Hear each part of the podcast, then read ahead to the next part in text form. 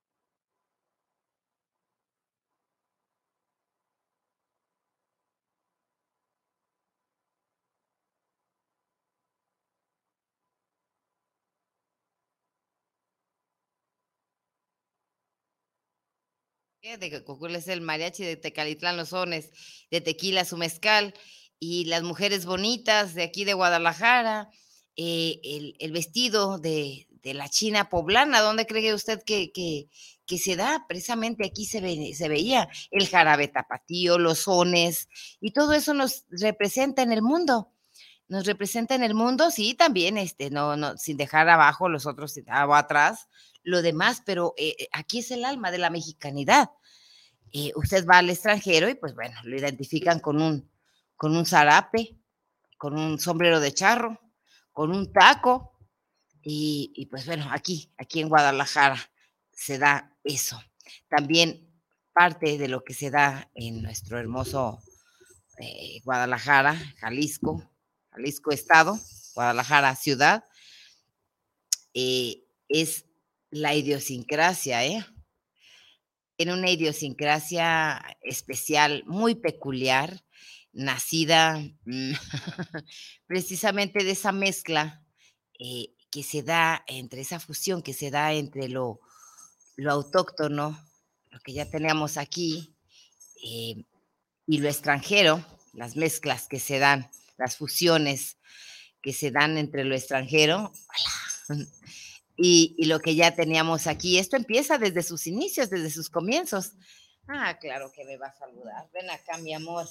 Ven acá, ven acá. Miren, ¿quién creen que vino a saludarnos? Aquí está. Es que si no la beso y no la cariño, no es feliz, ¿verdad? Yo también. La China, esto, esto es un, este, este, aunque usted no lo crea, es algo, es algo peculiarmente hermoso. Es un beso verdadero de amor, se lo juro. Es el amor más desinteresado. ¿Verdad, mi amor? Es el amor más desinteresado que puede uno obtener de su mascota y mayormente cuando está, es que soy la tía Patti, pues, soy la tía de la China, ¿qué quieren? Ah, me dejó el alma llena. Hacer que cuando se sienta triste, cuando se sienta apagado y triste o enojado o frustrado, eh, vaya y busque un, un, beso canino y verá, le cambia la vida. Ah, que sí, no. Y déjenme quito la baba de la China, pues es un beso desinteresado y es realmente de amor. Nomás no se vaya a acercar un perro desconocido porque le va a poner una pinche mordida que para qué quiere. Pero bueno, decíamos que Guadalajara pues es el alma de la mexicanidad y para muestra pues el sombrero, el vestido de charro, las chicas esas que se suben a unos caballos que se llaman... Eh, que se llaman, ahí se me fue, bueno, estas, muchachas, este, ah, esas meras, si usted se acuerda, dígame. Hablando de eso, tenemos regalos, hay regalitos, hay regalitos, tenemos pases para ir a ver la charreada, este, la charreada los domingos, aquí en el lienzo charro que está a un costadito de, de lo que es el agua azul. Eh, apúntese, apúntese, por ahí ya tenemos cuatro, que, se ganaron el, programa anterior. Y pues bueno, apúntese, es, hay que ir a vivir nuestra mexicanidad. Son de dos por persona, dos para que vaya, no, no se puede ir solo, ¿verdad? Si se va solo, se lo van a joder, porque va a haber ah, las escaramuzas, así se llaman. Aunque acuérdese, este, y este va a ser la trivia, ¿cómo se llaman esas muchachas que están arriba de un caballo? Eh, que, que, hacen sus suertes y son escaramuzas. De hecho, hay una melodía, es un son, se llaman las alazanas precisamente. Una es preciosa, preciosa mi Guadalajara y preciosa sus costumbres. Y bueno, me preguntaban estos extranjeros qué es lo más típico y clásico. Precisamente lo invité, los invité para que un domingo fueran a la charreada para que pudieran ver las suertes que se hacen ahí. Eh, la Plaza de Toros, en algún momento también tuvimos toreo, unos muy buenos, extraordinarios toreros. Eh, eh, últimamente, pues bueno, a la gente le asusta ver la situación tan cruel que se puede vivir, pero también era parte de nuestra mexicanidad, es parte de nuestra mexicanidad heredada, si usted quiere, de España, de donde usted quiera. Bueno, de hecho, la tauromaquia nace en la titanomaquia, de hecho, es, esto viene desde, imagínense, Borges escribe un libro eh, y está también, ahí está el, toro, el, el, minotauro, la lucha entre lo bestia, la bestia y el ser humano, que es una lucha consigo mismo. Entonces, este, esto es lo que representa. Entonces, es muy vieja esa, esa tradición, sin embargo, aquí la teníamos combinada precisamente con la charrería. Y pues bueno, aparte de las charreadas, de las escaramuzas, de la música y los sones.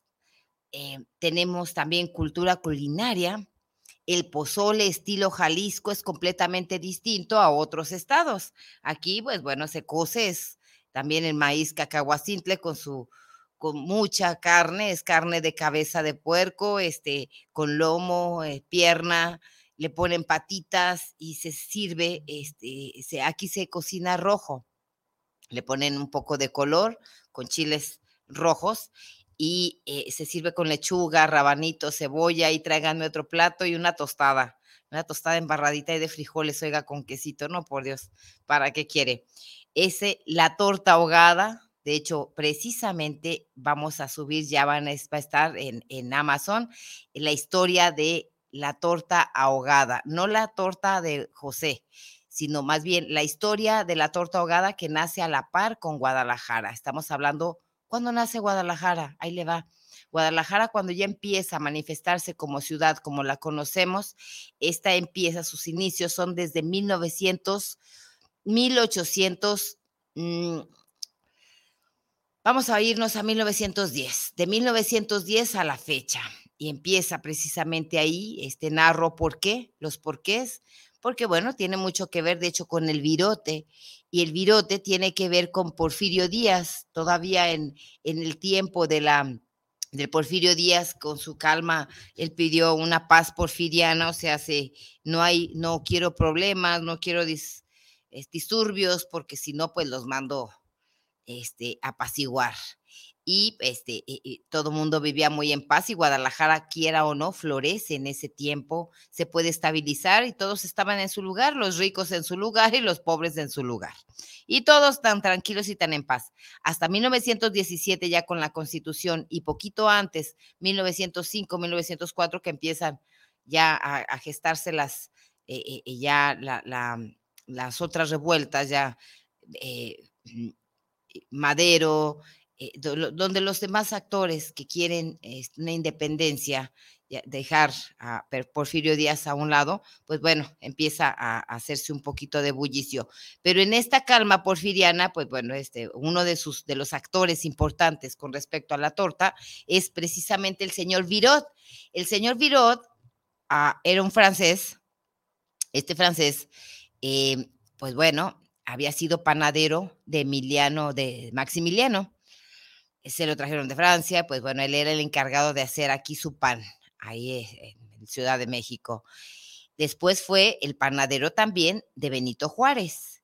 Por último, de Porfirio Díaz. Y Porfirio Díaz decidió cargarlo para arriba y para abajo, pues imagínense, 30 años. Los otros pues duraron un ratito, pero este otro tuvo que cargarlo, lo cargaba para todas partes. Tan es así que, que en algún momento se, se intercambió el conocer, el saber hacer pan este, con, otros fines, pero aquí en la historia de Guadalajara es que se viene con él, con Porfirio Díaz, porque a Porfirio Díaz le encantaba ir a, Chapala y atravesaba lo que era Guadalajara. De hecho, se dice que cruzaba o se venía por el, el Camino Real, aquí en Guadalajara, es lo que ahora es la calle eh, de, de, Oriente para hacia Tonalá.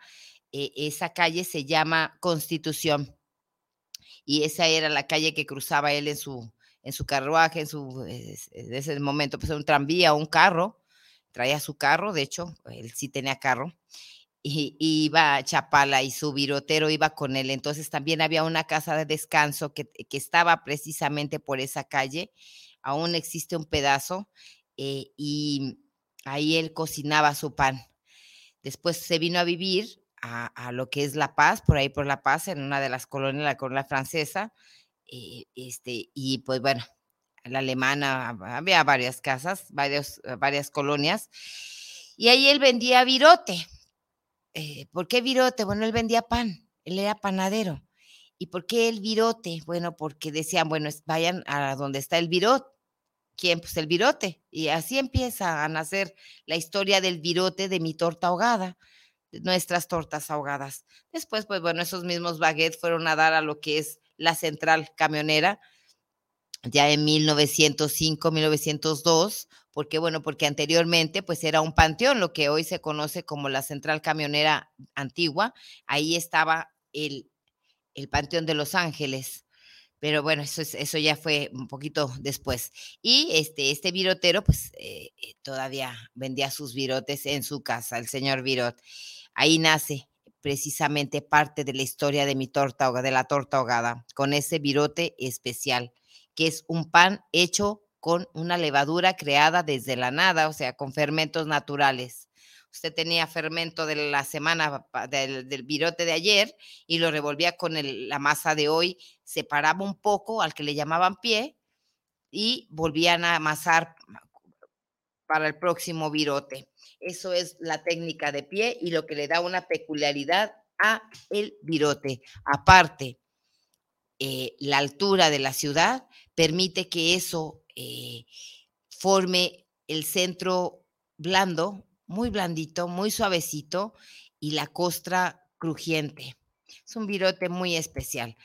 Todavía hace unos cinco años teníamos un virote de calidad extraordinaria y hace tres años todavía mayormente. Bueno, ¿por qué? Bueno, porque tenía un virotero que tenía, duró 40, más de 40 años con nosotros, pero ya no está el señor y eh, como que las manos tienen algo que ver, ¿eh? Las manos de, al amasar, eh, algunas manos son muy calientes, algunas manos son menos calientes y esto provoca o, permite que los sazones en la comida, en los alimentos, varíen. Por eso dice, no, según la mano. Por ejemplo, si usted va a cocinar galletas o tortillas de harina, pues ¿qué cree? Si tiene una mano extremadamente caliente, pues va, va a ser distinto, ¿eh? O si tiene una mano demasiado fría, pues también va a ser distinto. Y luego, si no ama la comida, peor le cuento. Pero si ama lo que hace, le va a quedar exquisito todo cuanto usted cocine. Pues bueno, eh, eh, seguimos con la narración de las tortas. Porque Bueno, porque era una de las bases de lo que estos extranjeros, de los que platicábamos anteriormente, preguntaban, pues sí, mi torta ahogada. Aparte, las carnitas, ¿por qué aquí en Guadalajara? Porque curiosamente, aquí por la de Niños Héroes y Nicolás Regules, ahí había un establo grande y, era también, aparte de ser establo, eh, era eh, un rastro, uno de los primeros rastros municipales. Anterior a ese, cerca de ahí de La Paz, por la de, creo que es la de, ah, ¿cómo se llama? Pavo, había otro que se llamaba el rastrillo, un rastro más pequeño. De hecho, se dice que ahí se vendían las vísceras. Cuando ya hubo el rastro grande, ahí ya se vendían las vísceras, que son las tripas, los buches, los bofes, tanto de puercos como de, vacas. ¿Y por qué? Bueno, porque tenían un costo distinto, era un costo más, más accesible para, les digo que estaba dividida la Guadalajara de ese tiempo, pues había, viste, para quién, y tripas y, y buche y bofe para los demás, para los que vivían del otro lado del charco, del río San Juan de Dios, que les llamaba el barrio o, la zona de los peladitos allá este, o en la zona del alacrán, en fin, hombre, cállese la boca. Pero de este lado, de la calzada hacia, eh, hacia lo que es eh, federalismo, pues bueno, ahí vivía otro tipo de, gente y ahí, aún así, pues, pues, muchos venían, se podían colar, tal vez los peladitos no, porque ellos tenían su, su espacio, pero si venían de otros pueblos, si se les permitía la entrada accesiblemente feliz, a vender su comercio aquí en las nueve esquinas. Y eh, parte, de, parte de ello, pues era la carne de muy buena calidad, eh, los virotes del señor que vivía ahí en La, en la Paz, que ya hablamos del don Virot, eh, y así empieza a forjarse lo que es la torta. Y yo lo voy narrando este, en esta historia, que pronto la va a poder tener. Pero bueno, aparte de la torta ahogada, también este, los vestidos de novia, Ajá, aquí teníamos las fábricas de Francia, precisamente así se le llamaba una tienda pequeña que vendía telas, eh, telas y, accesorios.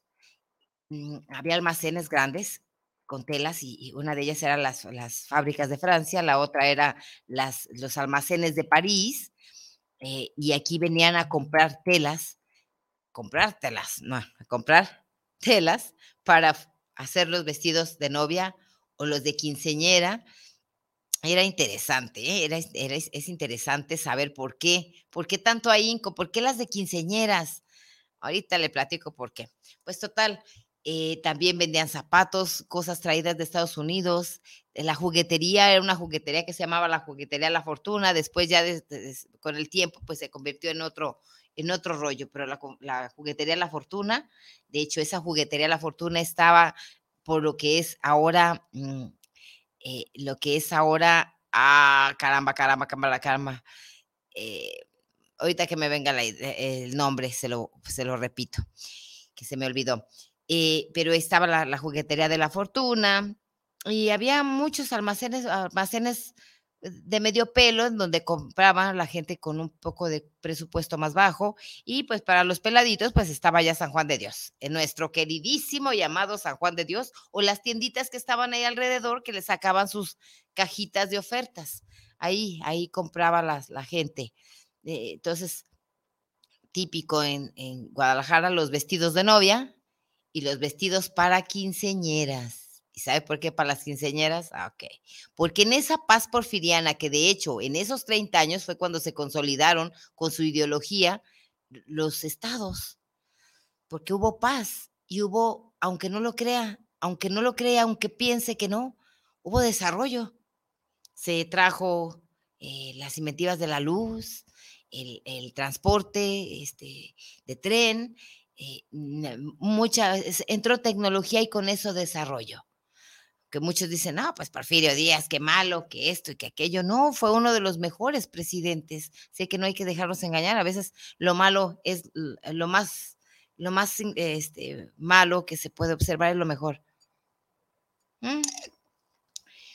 ¿Por qué los vestidos de quinceñera? Ahí le va.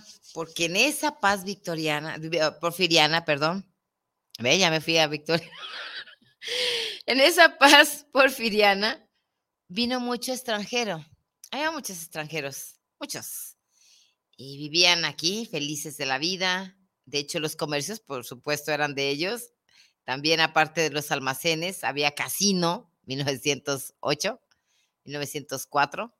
1910 ya había un casino. Eh, eh, y imagínense la, adquisición económica que tenía esta Guadalajara hermosa. Y pues bueno, venían muchos extranjeros, mm, tenían sus comercios. Los hijos de estos extranjeros, por lo general, eh, iban, ya tenían ranchos o tenían ah, nexos con los rancheros de alrededor, los hacendados porque aunque hubiera empresarios, el que daba la orden, o sea, sí, la clase pudiente no era el em, empresario, ¿eh?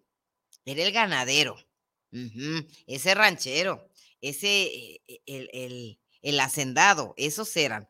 Pero bueno, los hijos de los extranjeros iban y convivían con esos con los hijos de los hacendados, hacían sus suertes, eh, jugaban ahí, su testosterona la dejaban salir y fluir eh, a, raudales, en, en, trepar los caballos, en hacer suertes con los toros, de ahí nace la charrería. Y las hijas precisamente de estos hacendados, pues también querían casarse ¿Y qué cree que hacían los hacendados? Pues les compraban vestidos hermosos o las mandaban a estudiar a, otros países para que, bueno, para que se cultivaran. ¿Por qué? Bueno, porque ellos veían que los extranjeros querían, pues, eh, creían que una mujer con cualidades distintas, de hecho ya se estaba gestando, sí, este, había unas clases distintas, donde querían unas mujeres educadas, cultivadas, en fin, y para eso, este, cuando las iban a mostrar al mundo, por lo general siempre estaban allá debajo de la cocina, allá en el fogón, aunque, porque eran hijas de hacendados y, o de caporales o en fin, aún así eran la clase pudiente. Y las sacaban y les compraban su vestido para poder presentarlas ante, ante la sociedad como la hija de, del hacendado, fulano, y pues como quieras o no, era escaparate, ¿eh? era exhibirlas ahí, mire, tengo una hija muy guapa, y está vestida de francesa, así con su vestido grande de, de 15 años, está vestida de francesa o de alemana, en fin, es se está disfrazando de, francesa y para que veas que, puede, que está cultivada. Y así nace también la idea de, de festejar en los 15 años. Esta, esta tradición, bueno, así llegó aquí a, a lo que es Guadalajara, pero bueno, siempre se había hecho. De hecho, este, uno de los, de los tiempos en donde se festejaba las quinceñeras también, pero no eran quinceñeras, eran a los 12 años, 11, eran en las festividades de Jano. Esto estamos hablando en Roma. Jano, tiempo de Roma o tiempo de Grecia, y también se festejaba o se daban a conocer para que todos pudieran saber que ella estaba en, en preparación para ser una buena madre, una buena esposa. Y así nace las, la idea. Entonces aquí Guadalajara tenemos vestidos de novia y buenos diseñadores, extraordinarios diseñadores de, de, vestidos de novias, de vestidos de 15 años.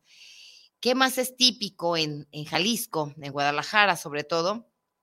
La tortogada, la jericaya, eh, también es muy típico, mucho, muy típico. Eh, sus sus jericayas, sus postres, los, las esquinas con, allá en otros lugares les llaman esquites, aquí se llaman elotes, eh, también sus bolsas de cacahuates, las flores. No, no, no, de Guadalajara está lleno de cosas bellísimas, bellísimas. Así de que si usted es extranjero y quiere venir a disfrutar un poco de Guadalajara, vaya, cómase una tortogada, váyase a la charreada, tómese un tejuino, cómase una jericaya, paséese por, por todo el centro y verá. Nelson Moya nos está viendo. Tito también nos está viendo. Tito Parra, un abrazo, mi queridísimo amigo. Mi queridísimo amigo. Ahí está. tenemos por acá algunos mensajitos. Rogelio Sánchez, saludos para el programa, saludos para el unicornio, saludos a Pati Arceo, Jorge Manuel Rodríguez, saludos a Pati por este gran programita, siempre con historia de Guadalajara. Carolina Roma, saludos para el unicornio, saludos al gran escritora Pati Arceo, mija, mi reina preciosa. Marino Díaz, saludos para el programa, saludos al gran escritora. ¿Qué es la torta ahogada, señora Pati? Le escucho en la República Dominicana. Ahorita te platico mi vida. Javier Torres, saludos al programa del Unicornio. Muchísimas, muchísimas gracias.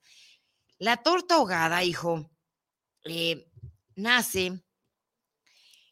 Hay unos mitos que dicen eh, que ah, en algún momento, que en algún momento este, a alguien se le cayó un virote, un pan, bread, pan, en un poco de salsa picante y que dijo, ah, ya se ahogó y sáquenla y démela así. No, la torta ahogada tiene un proceso muy largo. Tiene un proceso largo, ya estoy hablando desde 1910, que es lo que más o menos calculo eh, el tiempo. ¿Por qué? Por la, por la edad del virote, por la edad de la carne, por la edad de los chiles y por la edad de la economía. Eh, este, porque tuve que meterme a estudiar el rollo. la torta ahogada Em, también tiene que ver con, las tradiciones que se tenían aquí. Estoy hablando que en 1900, en esa paz porfiriana, eh, eh, había, pues, decíamos que los hijos de los empresarios iban a jugar o, a medir fuerzas con los hijos de los, de los caciques o de los eh, hacendados que había a, los alrededores aquí en Jalisco, sobre todo los altos y, varias, varias partes de Jalisco y probaban sus fuerzas. Eh, a ver, si te tomas toda una botella de, de, tequila, es que eres bien macho. De hecho, se trataba eh, el falo euro egocentrismo posicionado hasta la médula de Guadalajara. Eh, era cabrón, estaba cabrón, o sea, el euro, el, el falo egocentrismo era tremendo estos machos eh, jugaban a tomar mucho tequila, jugaban a subirse a los caballos y a ver quién llegaba primero, las carreras de caballos, quién se subió un toro, eh, las suertes, charras, eh, también quién trabajaba más o quién tenía más novias. Entre esas cosas había algo que ya se, ya se, se usaba. El bisabuelo de José el de la bicicleta vendía carnitas en una plazuela que estaba entre los dos templos, el de San Francisco y Aranzazú, cerca de donde estaban las oficinas de, eh, de, de, los trenes, de, ferrocarriles. ¿Por qué? Porque ahí se aglomeraba todo el mundo que venía a comprar. Este señor vendía esos, esos, esas carnitas, pero preparaba un chile que le llamaban chile macho preparaba un picante mm, que le llamaban chile macho. Este señor, disculpe usted, me dio sed. Este señor traía sus chiles desde Yagualica, por cierto. Juan Sandoval Iñiguez es de Yagualica. Yagualica es parte cercana, parte ya de, los, de lo que son los altos. En Yagualica se da un tipo de chile o picante o ají eh, con un sabor muy peculiar y un olor muy peculiar. Con estos chiles, porque eran muy bravos, muy picosos, preparaban la salsa con la que bañaban las carnitas. De tal manera que cuando, ya está, eh, cuando ellos se venían a vender aquí a Guadalajara carnitas y bañaban ahí sus, eh, salsa con chile, con chile sí, échele, ok. también llegaba otra gente, porque vendían carnitas y chile.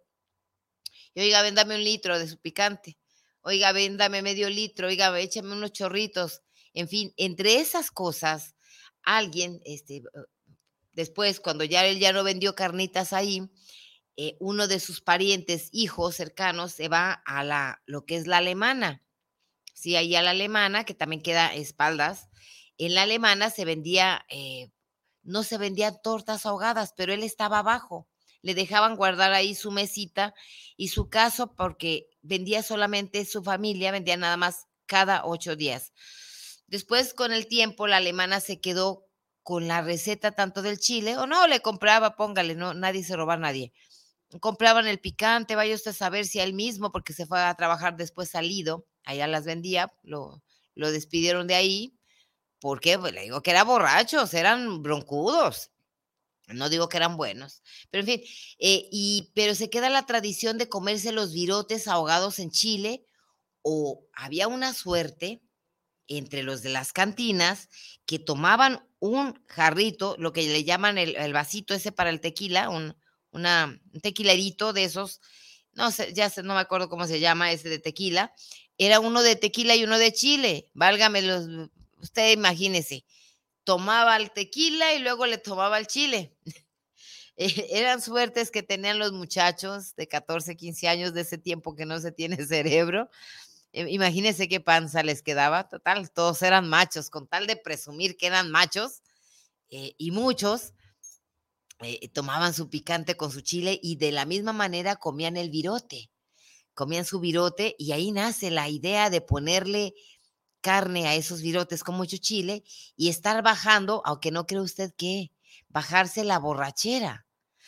Porque bueno, tiene, tiene, tiene lógica, el picante, o sea, el ají, eh, es un, mm, como, es un opiáceo, ¿sí? El picante es un opiáceo que hace eh, la función de la marihuana, o algunos eh, enervantes naturales, eh, que son opiáceos.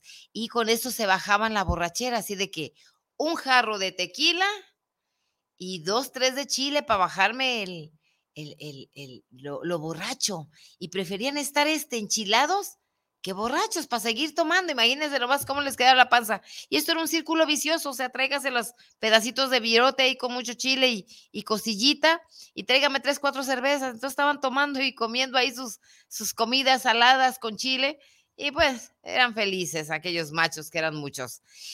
Eh, y ahí nace, ahí empieza. Hasta 1960, esto para, después vamos a ver, pero estamos dándole, estamos contestando qué es una torta ahogada.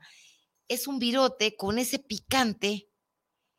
Eh, es un virote, pan, relleno de carne de puerco, bañado en salsa de jitomate, la mía es muy peculiar y es la primera que hubo en todo el tiempo. Estoy hablando de 1960. Otros la hacen cocida, bañada en salsa de tomate y también bañada en picante, con cebolla, con limón. Algunos le ponen rábanos, yo no. La, la, original no llevaba ni, ni, cebolla siquiera. Pero en fin, esta otra, este, sí, ya hay formas distintas de cocinar una torta ahogada y es muy típica, así como las arepas eh, en, Colombia, en otras partes, o allá las tapas en España, o en fin, aquí la torta ahogada eh, es parte de, fundamental de, lo que es Guadalajara, sobre todo, y Jalisco. Eso es para contestar. Pero sí, vamos de nuevo a, a, era lo típico, lo bello de esa Guadalajara. Eh, ya tenemos acá más, más este, Bien. Carolina Valadez, saludos para el programa desde Zapopan Centro, saluditos. Hija, Zapopan también en ese tiempo era, de hecho era la, la, era una villa, ¿eh? Había unos hacendados extraordinarios ahí, dueños de, de muchas, muchas tierras. E, era la villa maicera ahí, de hecho ahí se sembraba casi todo lo que consumía Guadalajara y de lo que se vendía. eh, la Villa Alfarera acá en Tonalá tenía su también su raíz, ahí se iba a comprar uno los jarritos, se decía que parecías jarrito de Tonalá, feo y sentido, porque eran muy rústicos, sin embargo, es viejísima, Tonalá tiene, es más antigua que Guadalajara, mucho más, mucho, mucho, y tiene mucho que ver con lo que también somos. San Pedro Tlaquepaque, también, eh, eh, no, es Villa Alfarera, pero es es pueblo mágico, Tlaquepaque, y pues ya vimos Tecalitlán, de Tecalitlán sones, ¿sabe qué? ¿Sabe dónde es el mariachi? Bueno, de, Tecalitlán eh, son, de Gocula es el mariachi y de Tecalitlán los sones.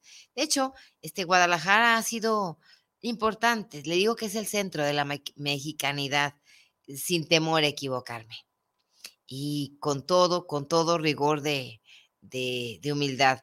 Lástima, últimamente, yo tanto que presumo a mi Guadalajara, he ido a otros estados, he ido a otros países y me dicen de Guadalajara, sí, soy de Guadalajara. Últimamente, pues bueno, está descuidada, está el centro, eh, está muy descuidado, mucho, muy descuidado, eh, gente que no la quiere, que no valora eso que anteriormente se tenía. Nada, tenía que crecer porque Guadalajara, pues bueno, era, era una cruz, una cruceta, nada más. El centro era lo que es eh, la catedral y tantos metros hacia el norte, hacia el sur, hacia el este y hacia el, hacia el oeste, y formaba una especie de cruz que se formaba en cuatro, eran sector Reforma, sector, sector Libertad, sector este Juárez, sector, eh, en fin, era dividida en cuatro sectores que tenían un nombre distinto. Esto se hace este, casi desde sus inicios, ¿eh? Casi desde sus inicios. Ya para la salida de, precisamente de, de, Porfirio Díaz, eh, se manda a hacer lo que ahora es la 16 de septiembre, oiga, y la, el, el, monumento precisamente a la libertad. Eh, hay un, un hay un monumento a, a libertad, a, Libertadores. Y está, es interesante. Ahorita, últimamente, bueno, casi 100 años después, pues este, esa 16 de septiembre que se abrió en un momentito, ya, mm, ya está pasando a la historia. Ya no va a ser la 16 de septiembre. Se le cortó la vía. Ya no es un, algo para donde pueda, eh, no van a circular carros.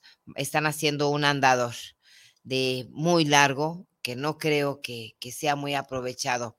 Y veo con mucha nostalgia, con mucha tristeza, este, esa, esa calle cortada. También veo con tristeza la calzada, porque ya no, mucho de lo que hubo en la calzada, pues ya no. Ah, perdón, no era el 16 de septiembre, era la, la, calzada en donde está ese, ese monumento y es una de las primeras vías que, que nacen después de, de Porfirio Díaz y el desarrollo. Pero bueno, en fin, eso es parte de lo que es mi Guadalajara. Luego vamos a hablar acerca de Raúl Gómez, nos está viendo también. Saluditos, saluditos. Y pues bueno, a lo que te truje, Chencha. ¿Qué le parece un poquito de lectura? Ya tienen rato pidiéndonos que leamos un poco. Tenía mucho que no, no leíamos. ¿Por qué? Bueno, porque eh, este espacio es para convivir, para platicar, eh, y, pues eh, también de vez en cuando para leer. Eh, este es un libro, de hecho, este, me encanta, me gusta mucho la poesía, me gusta mucho la poesía. Yo quisiera leer antes que esto algo que no es de mío, que es de López Velarde, pero que es una de las, de las poesías que más me agradan, eh, porque identifica precisamente, ah, ¿sabe usted cómo le llamaban a los lugares donde se vendía comida? Por ejemplo, eh, ahí con doña Juana que sacabas, este, López Velarde, a ver, Velarde, Suave Patria. Eh, le llamaban a las cenas las alacenas les llamaban a esos lugares. y él aquí narra.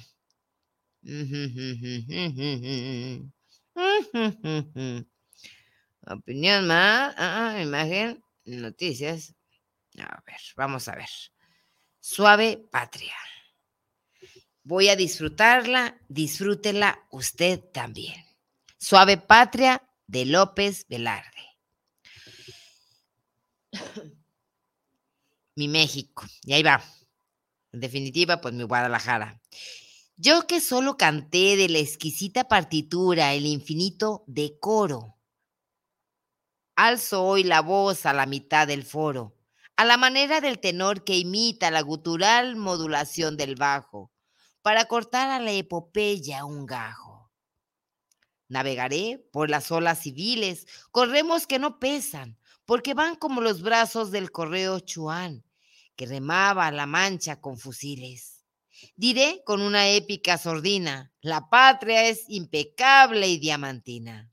Suave patria, permite que te envuelva en la más honda música de selva, con que me modelaste por entero a golpe de cadencioso de las hachas, entre risas y gritos de muchachas y pájaros de oficio carpintero.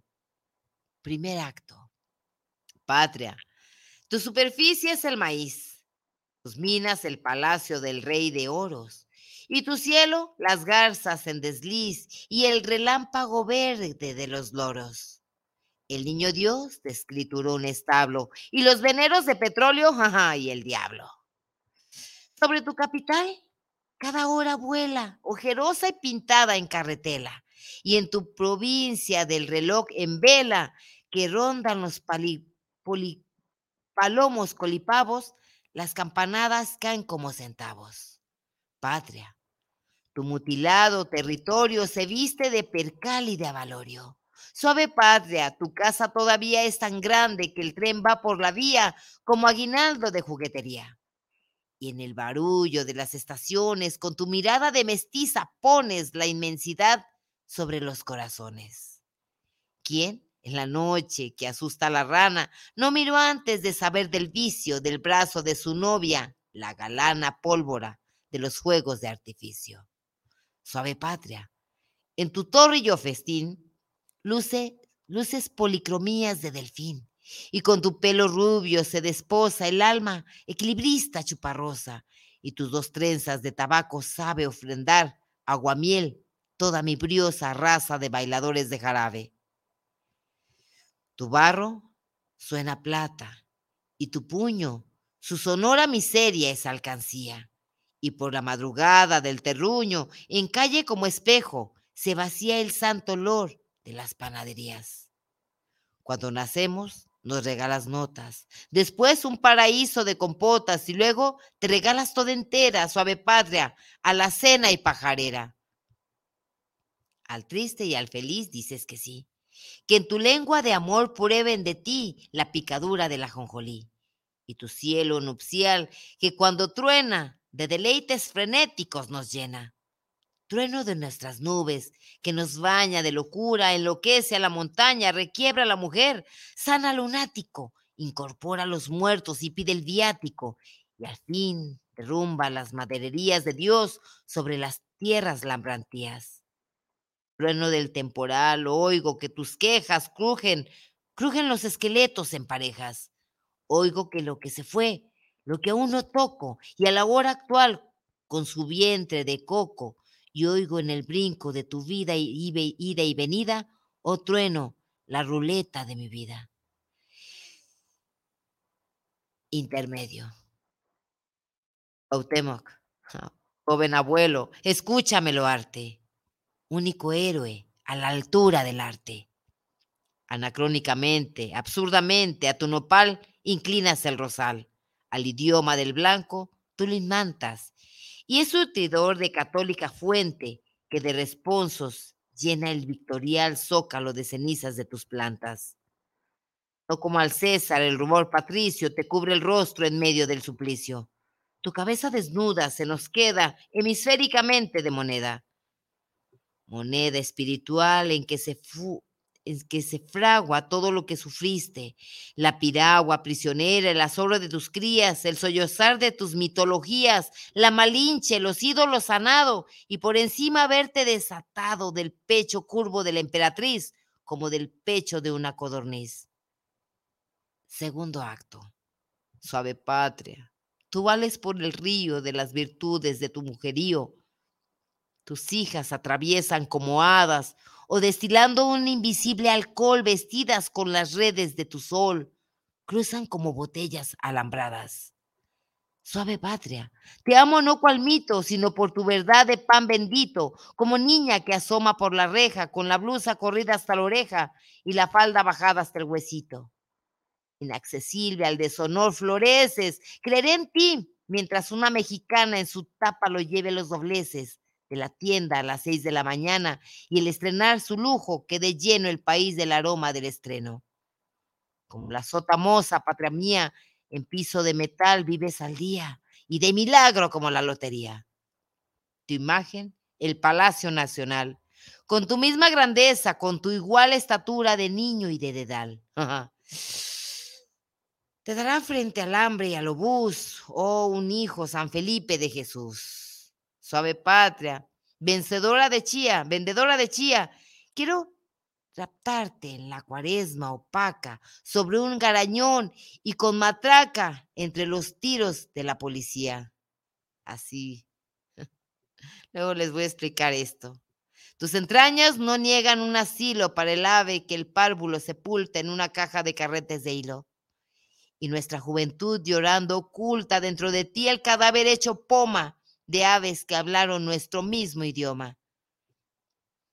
Si me ahogo en tus julios, a mí baja, desde el vergel de tu peinado denso, frescura de rebozo y de tinaja.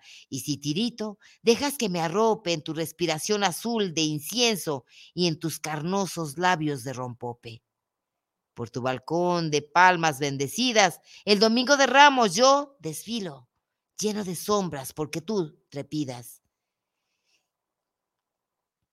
Quieren, morir tu ánima y tu estilo. Cual murieron van las cantadoras que en las ferias con el bravío pecho, epitando las camisas han hecho la lujuria y el ritmo de las horas. Patria, te doy de ti, te doy de...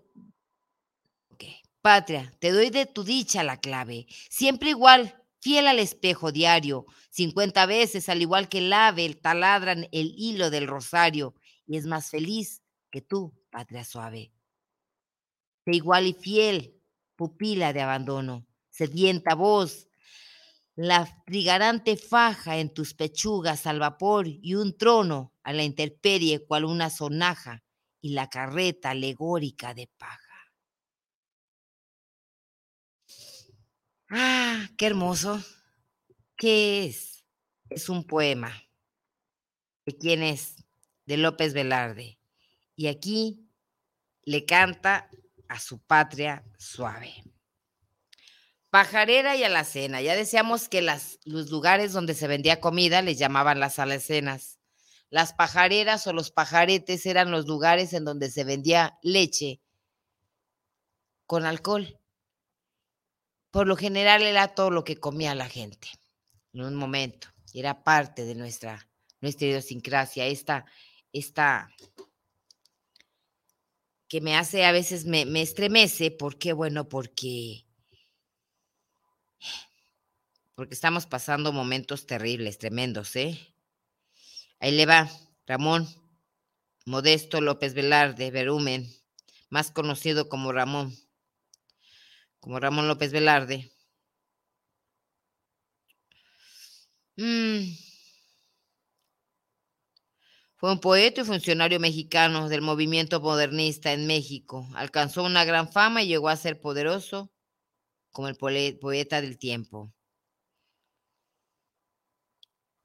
Él es del 15 de junio de 1888, nace y bueno, muere 19 de julio de 1921.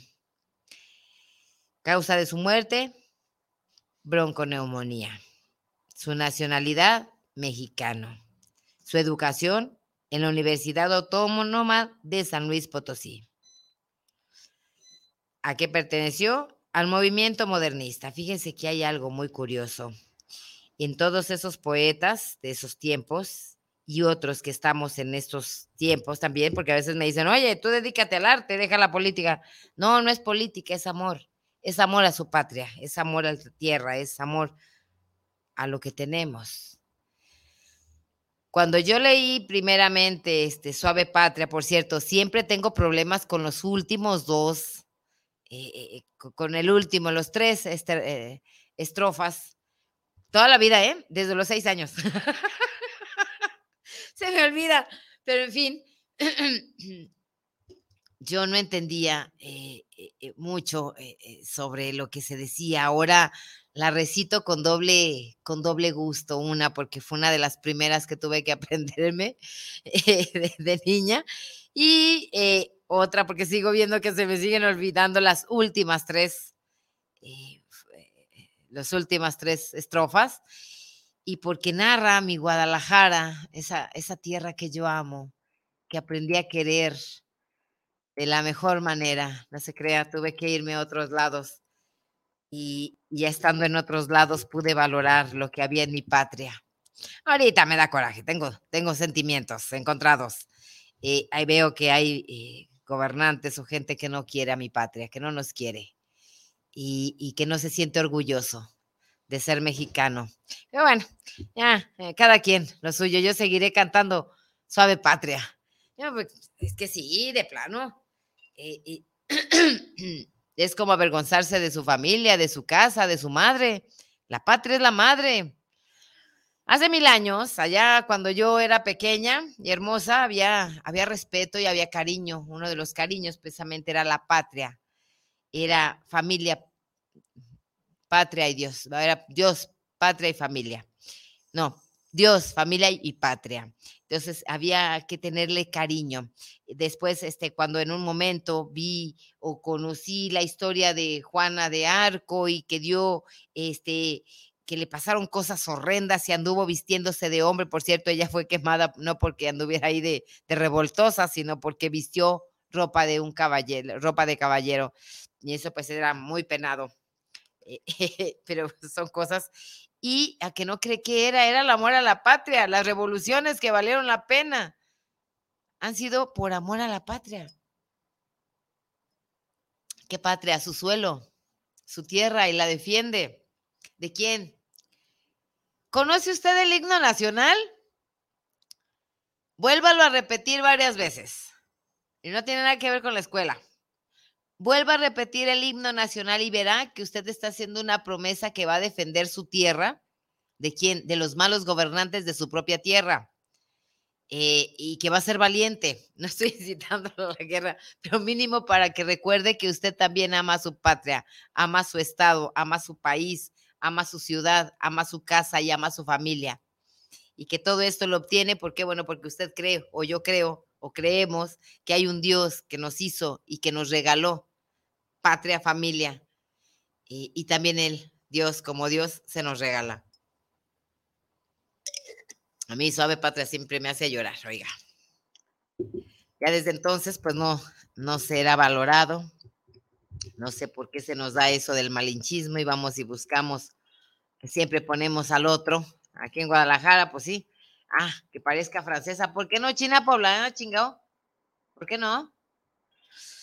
Y a ver, que parezca inglesa. De hecho, yo, yo lo, yo lo viví en mi, tiempo. De hecho, eh, fui amante del rock heavy metal. Y qué esperanzas de los, eh, eh, este, de los Ángeles Azules o del, de, los sonoros dinamitas o cómo se llamaba la, la santanera, ¿no? Qué esperanzas, pues si me daba la, la pena. Con el tiempo fui que, creciendo y amando aprendiendo a amar a mi patria. Ahora no, pues yo ya no quiero heavy metal, lo disfruto un rato, pero después vuelvo a Los Ángeles Azules. Esa música es como un taco callejero, oiga. Vulgarmente delicioso, exquisitamente bello. Y a nada, no se le puede decir que no. José Luis Castro, saludos para el programita de la Ciudad de México. Saludos para el unicornio, señor Patti. ¿No le hace?